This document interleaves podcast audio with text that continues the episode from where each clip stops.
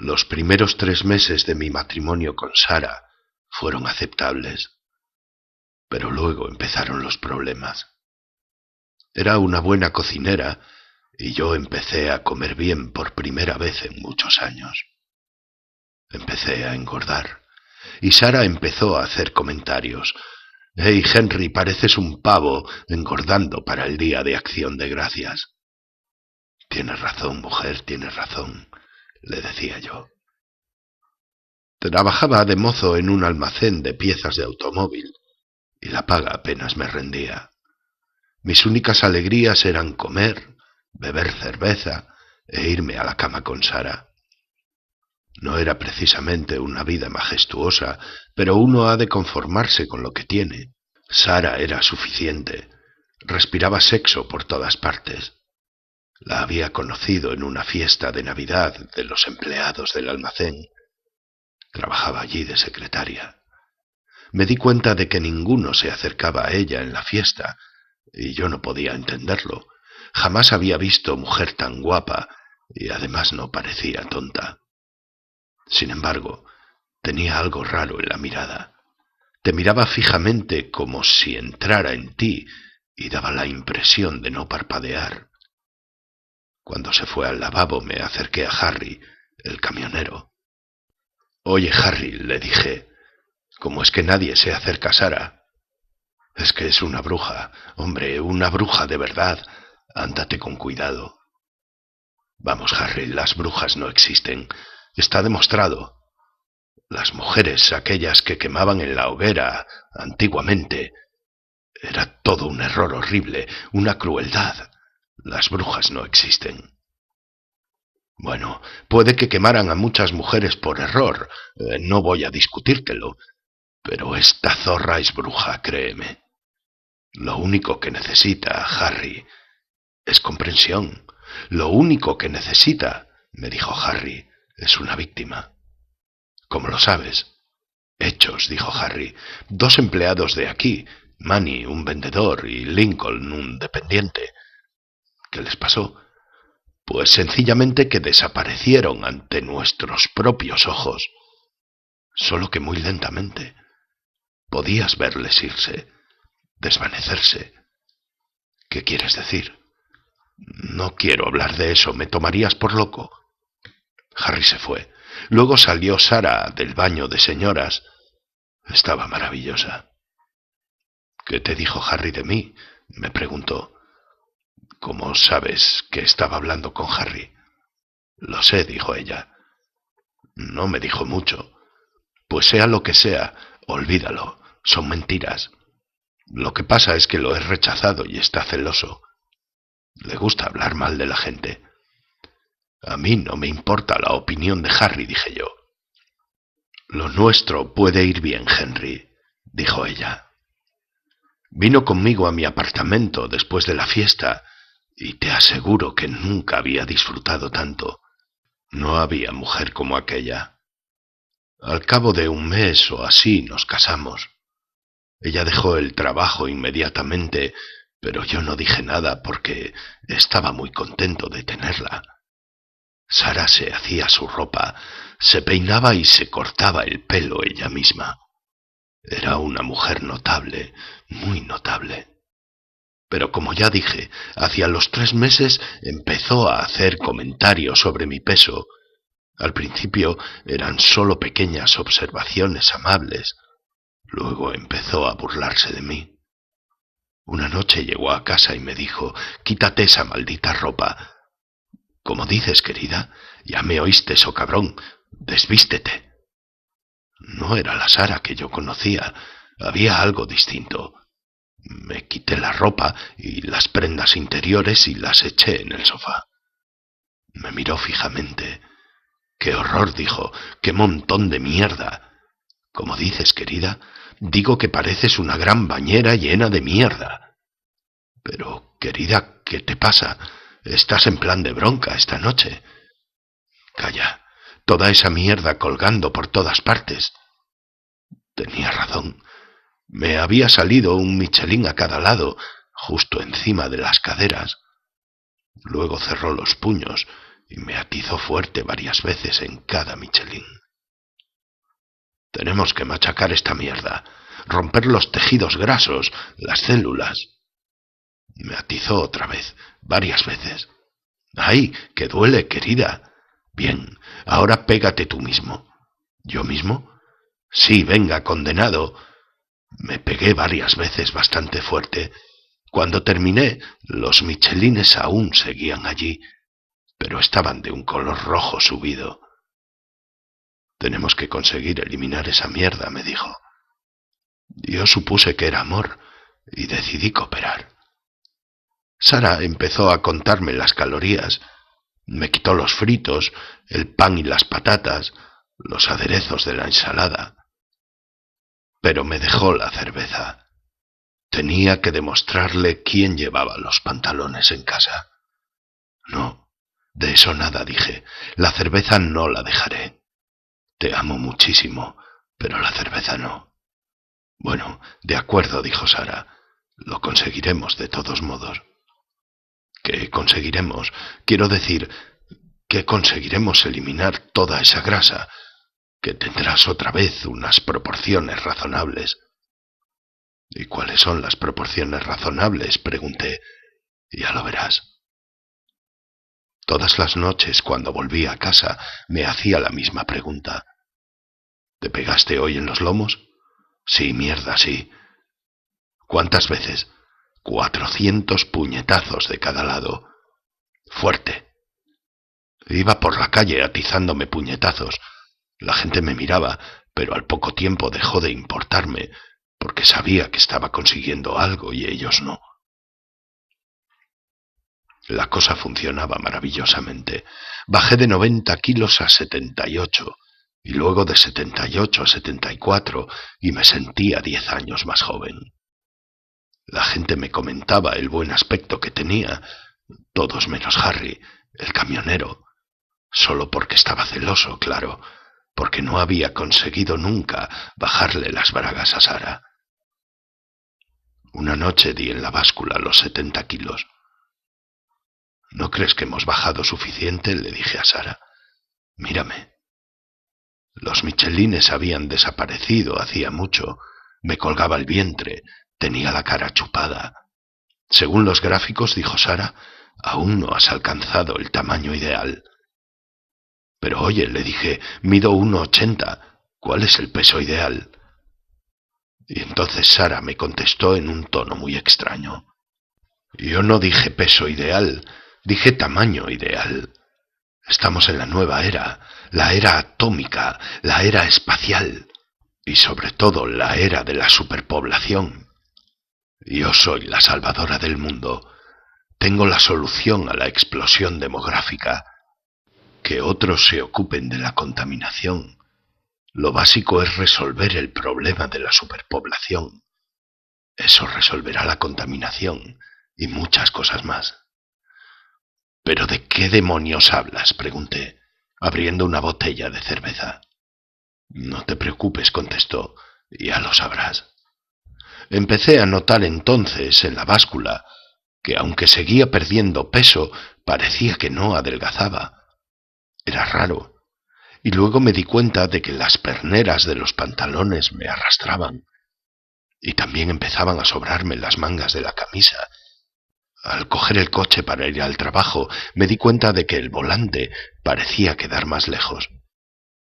Tuve que adelantar un poco el asiento del coche. Una noche me subí a la báscula. Sesenta kilos. Oye, Sara, ven. Sí, querido. Hay algo que no entiendo. ¿Qué? Parece que estoy encogiendo. ¿Encogiendo? Sí, encogiendo. No seas tonto, eso es increíble. ¿Cómo puede encoger un hombre? ¿Acaso crees que tu dieta te encoge los huesos? Los huesos no se disuelven. La reducción de calorías solo reduce la grasa. No seas imbécil. ¿Encogiendo? Imposible. Luego se echó a reír. De acuerdo, dije. Ven aquí. Coge el lápiz, voy a ponerme contra esa pared. Mi madre solía hacer esto cuando era pequeño y estaba creciendo. Ahora marca una raya ahí en la pared, donde marca el lápiz colocado recto sobre mi cabeza. De acuerdo, tontín, de acuerdo, dijo ella. Trazó la raya, al cabo de una semana pesaba cincuenta kilos. El proceso se aceleraba cada vez más. Ven aquí, Sara.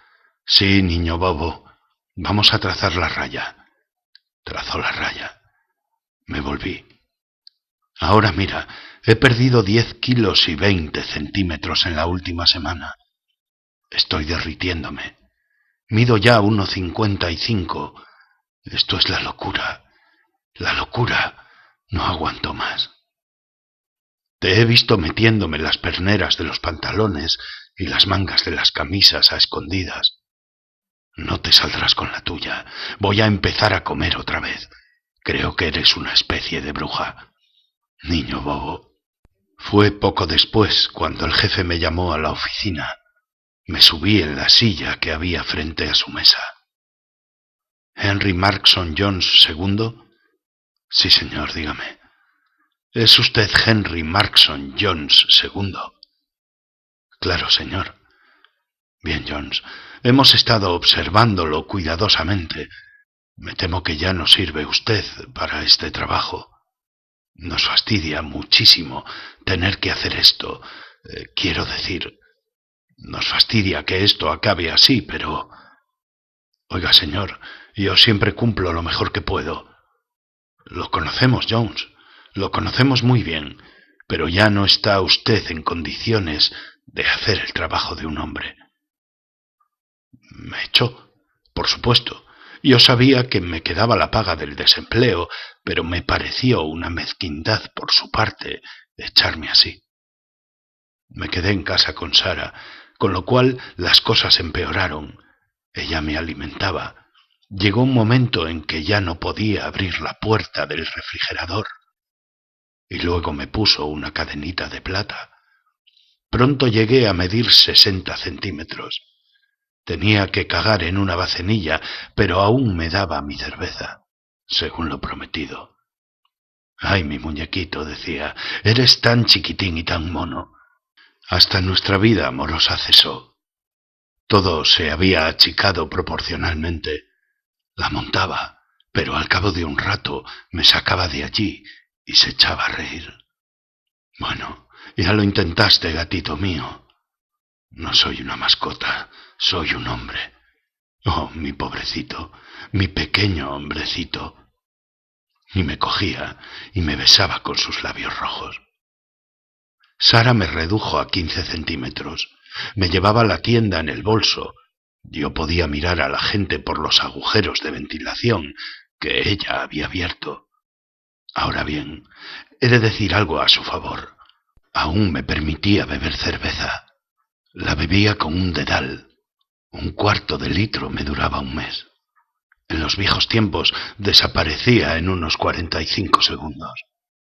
Estaba resignado. Sabía que si quería me haría desaparecer del todo. Mejor quince centímetros que nada.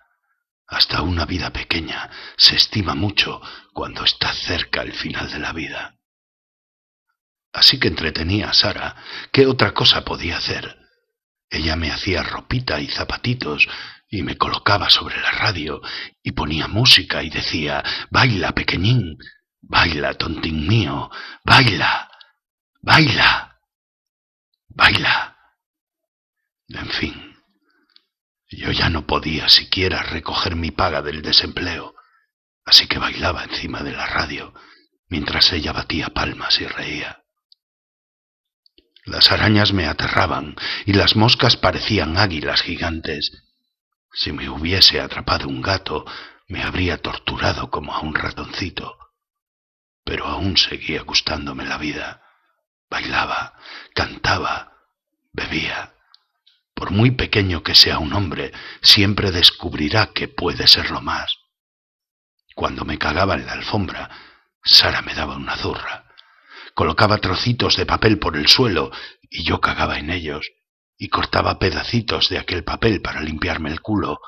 Raspaba como lija. Me salieron hemorroides de noche no podía dormir. Tenía una gran sensación de inferioridad. Me sentía atrapado. Paranoia. Lo cierto es que cuando cantaba y bailaba, y Sara me dejaba tomar cerveza, me sentía bien. Por alguna razón me mantenía en los quince centímetros justos. Ignoro cuál era la razón. Como casi todo lo demás, quedaba fuera de mi alcance. Le hacía canciones a Sara, y las llamaba así, canciones para Sara.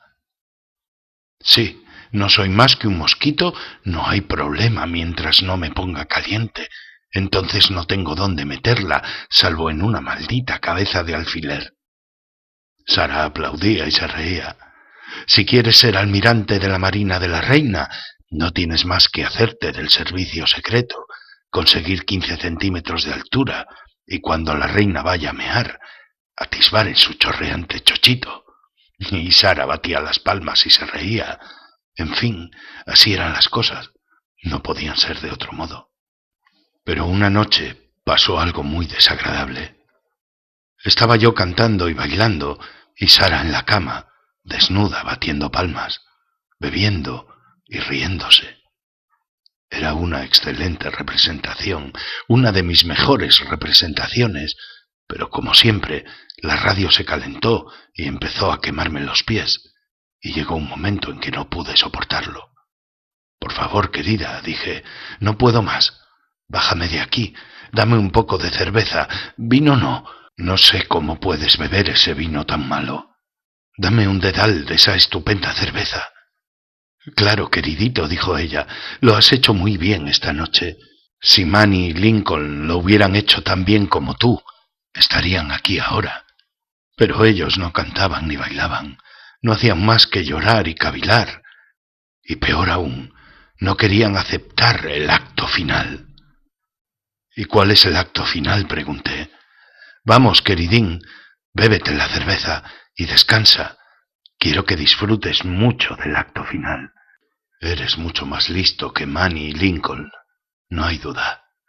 Creo que podremos conseguir la culminación de los opuestos. Sí, claro, cómo no, dije bebiendo mi cerveza. Llénalo otra vez. ¿Y qué es exactamente la culminación de los opuestos? Saborea la cerveza, Monín. Pronto lo sabrás. Terminé mi cerveza y luego pasó aquella cosa repugnante, algo verdaderamente muy repugnante. Sara me cogió con dos dedos y me colocó allí, entre sus piernas. Las tenía abiertas, pero solo un poquito, y me vi ante un bosque de pelos. Me puse rígido, presintiendo lo que se aproximaba. Quedé embutido en oscuridad y hedor. Oí gemir a Sara. Luego Sara empezó a moverse despacio, muy despacio, hacia adelante y hacia atrás. Como dije, la peste era insoportable y apenas podía respirar. Pero en realidad había aire allí dentro. Había varias bolsitas y capas de oxígeno. De vez en cuando mi cabeza, la parte superior de mi cabeza, pegaba en el hombre de la barca y entonces Sara lanzaba un gemido superiluminado. Y empezó a moverse más deprisa, más deprisa cada vez, y empezó a arderme la piel, y me resultaba más difícil respirar. El hedor aumentaba. Oía sus jadeos. Pensé que cuanto antes acabase la cosa, menos sufriría.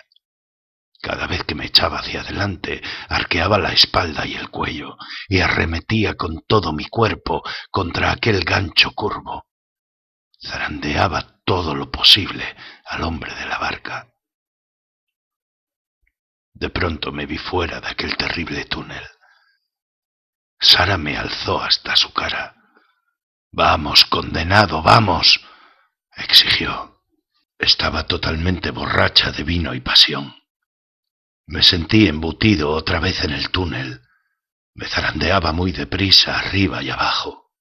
Y luego, de pronto, sorbí aire para aumentar de tamaño y luego concentré saliva en la boca y la escupí. Una, dos veces, tres, cuatro, cinco, seis veces. Luego paré. El hedor resultaba ya increíble, pero al fin me vi otra vez levantado en el aire. Sara me acercó a la lámpara de la mesita y empezó a besarme por la cabeza y los hombros. Oh, querido mío, oh, mi linda pinguita, te amo, me dijo. Y me besó con aquellos horribles labios rojos y pintados. Vomité. Luego, agotada de aquel arrebato de vino y pasión, me colocó entre sus pechos. Descansé allí oyendo los latidos de su corazón. Me había quitado la maldita correa, la cadena de plata, pero daba igual. No era más libre. Uno de sus gigantescos pechos había caído hacia un lado y parecía como si yo estuviese tumbado justo encima de su corazón, el corazón de la bruja. Si yo era la solución a la explosión demográfica, ¿por qué no me había utilizado ella como algo más que un objeto de diversión, un juguetito sexual? Me estiré allí, escuchando aquel corazón. Decidí que no había duda, que ella era una bruja, y entonces alcé los ojos. ¿Saben lo que vi? Algo sorprendente. Arriba, en una pequeña hendidura que había debajo de la cabecera de la cama, un alfiler de sombrero. Sí, un alfiler de sombrero largo, con uno de esos chismes redondos de cristal púrpura al extremo. Subí entre sus pechos, escalé su cuello, llegué a su barbilla no sin problemas. Luego caminé quedamente a través de sus labios. Y entonces ella se movió un poco y estuve a punto de caer, y tuve que agarrarme a una de las ventanas de su nariz. Muy lentamente llegué hasta su ojo derecho. Tenía la cabeza ligeramente inclinada hacia la izquierda. Y luego conseguí subir hacia la frente, pasé la sien y alcancé el pelo. Me resultó muy difícil cruzarlo. Luego me coloqué en posición segura y estiré el brazo. Estiré y estiré hasta conseguir agarrar el alfiler. La bajada fue más rápida pero más peligrosa. Varias veces estuve a punto de perder el equilibrio con el alfiler. Una caída hubiese sido fatal. Varias veces se me escapó la risa. Era todo tan ridículo. El resultado de una fiesta para los chicos del almacén. Feliz Navidad. Por fin llegué de nuevo a aquel pecho inmenso, posé el alfiler y escuché otra vez. Procuré localizar el punto exacto de donde brotaba el rumor del corazón. Decidí que era un punto situado exactamente debajo de una pequeña mancha marrón, un lunar. Entonces me incorporé, cogí el alfiler con su cabeza de cristal color púrpura, tan bella a la luz de la lámpara, y pensé, resultará y yo medía quince centímetros y calculé que el alfiler mediría unos veintidós. El corazón parecía estar a menos de veintidós centímetros. Alcé el alfiler y lo clavé, justo debajo de la mancha marrón. Sara se agitó. Sostuve el alfiler. Estuvo a punto de tirarme al suelo, lo cual en relación a mi tamaño, hubiera sido una altura de trescientos metros o más. Me habría matado. Seguía sujetando con firmeza el alfiler. De sus labios brotó un extraño sonido. Luego toda ella pareció estremecerse, como si sintiese escalofríos. Me incorporé y le hundí los siete centímetros de alfiler que quedaban en el pecho hasta que la hermosa cabeza de cristal púrpura chocó con la piel. Entonces quedó inmóvil. Escuché, oí el corazón. Uno, dos, uno, dos, uno, dos, uno, dos, uno. Se paró. Y entonces con mis manitas asesinas me agarré a la sábana y me descolgué hasta el suelo. Medía quince centímetros y era un ser real y aterrado y hambriento. Encontré un agujero en una de las ventanas del dormitorio que daba al este, me agarré a la rama de un matorral y descendí por ella al interior de éste. Solo yo sabía que Sara estaba muerta, pero desde un punto de vista realista no significaba ninguna ventaja. Si quería sobrevivir, tenía que encontrar algo de comer. De todos modos, no podía evitar preguntarme qué decidirían los tribunales sobre mi caso. Era culpable. Arranqué una hoja e intenté comerla. Inútil. Era intragable. Entonces vi que la señora del patio del sur sacaba un plato de comida de gato para su gato. Salí del matorral y me dirigí al plato, vigilando posibles movimientos animales. Jamás había comido algo tan asqueroso, pero no tenía elección. Devoré cuanto pude. Peor sabía la muerte. Luego volví al matorral y me encaramé en él. Allí estaba yo, quince centímetros de altura, la solución a la explosión demográfica, colgando de un matorral con la barriga llena de comida de gato. No quiero aburrirles con demasiados detalles de mis angustias, pero me vi perseguido por gatos y perros y ratas. Percibí que poco a poco mi tamaño aumentaba. Los vi llevarse de allí el cadáver de Sara. Entré y descubrí que era aún demasiado pequeño para abrir la puerta de la nevera. Un día el gato estuvo a punto de cazarme cuando le comía su almuerzo. Tuve que escapar. Ya medía entonces entre veinte y veinticinco centímetros. Iba creciendo. Ya asustaba a las palomas. Cuando asustas a las palomas, puedes estar seguro de que vas consiguiéndolo. Un día, sencillamente corrí calle abajo, escondiéndome en las sombras de los edificios y debajo de los setos y así.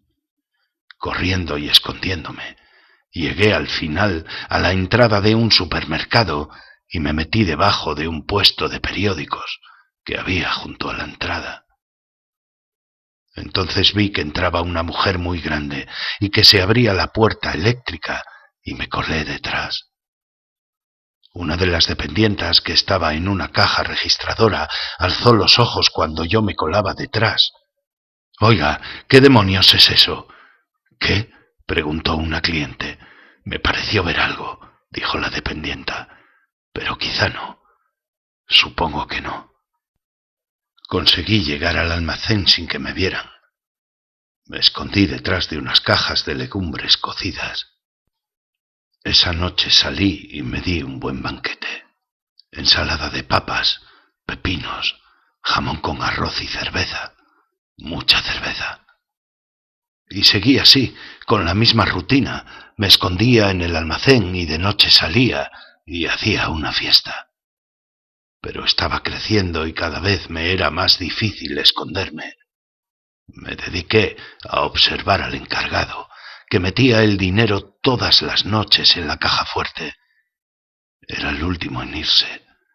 Conté las pausas mientras sacaba el dinero cada noche. Parecía ser siete a la derecha, seis a la izquierda, cuatro a la derecha, seis a la izquierda, tres a la derecha, abierta. Todas las noches me acercaba a la caja fuerte y probaba. Tuve que hacer una especie de escalera con cajas vacías para llegar al disco. No había modo de abrir, pero seguí intentándolo. Todas las noches.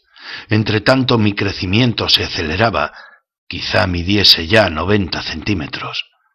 Había una pequeña sección de ropa y tenía que utilizar tallas cada vez mayores. El problema demográfico volvía. Al fin, una noche se abrió la caja. Había veintitrés mil dólares en metálico. Tenía que llevármelos de noche antes de que abrieran los bancos. Cogí la llave que utilizaba el encargado para salir sin que se disparase la señal de alarma. Luego enfilé calle abajo y alquilé una habitación por una semana en el Motel Sunset. Le dije a la encargada que trabajaba de enano en las películas. Solo pareció aburrirla. Nada de televisión ni de ruidos a partir de las diez. Es nuestra norma. Cogió el dinero. Me dio un recibo y cerró la puerta. La llave decía habitación 103. Yo ni siquiera había visto la habitación. Las puertas decían 98, 99, 100, 101 y yo caminaba rumbo al norte, hacia las colinas de Hollywood, hacia las montañas que había tras ellas. La luz dorada del Señor brillaba sobre mí y yo crecía.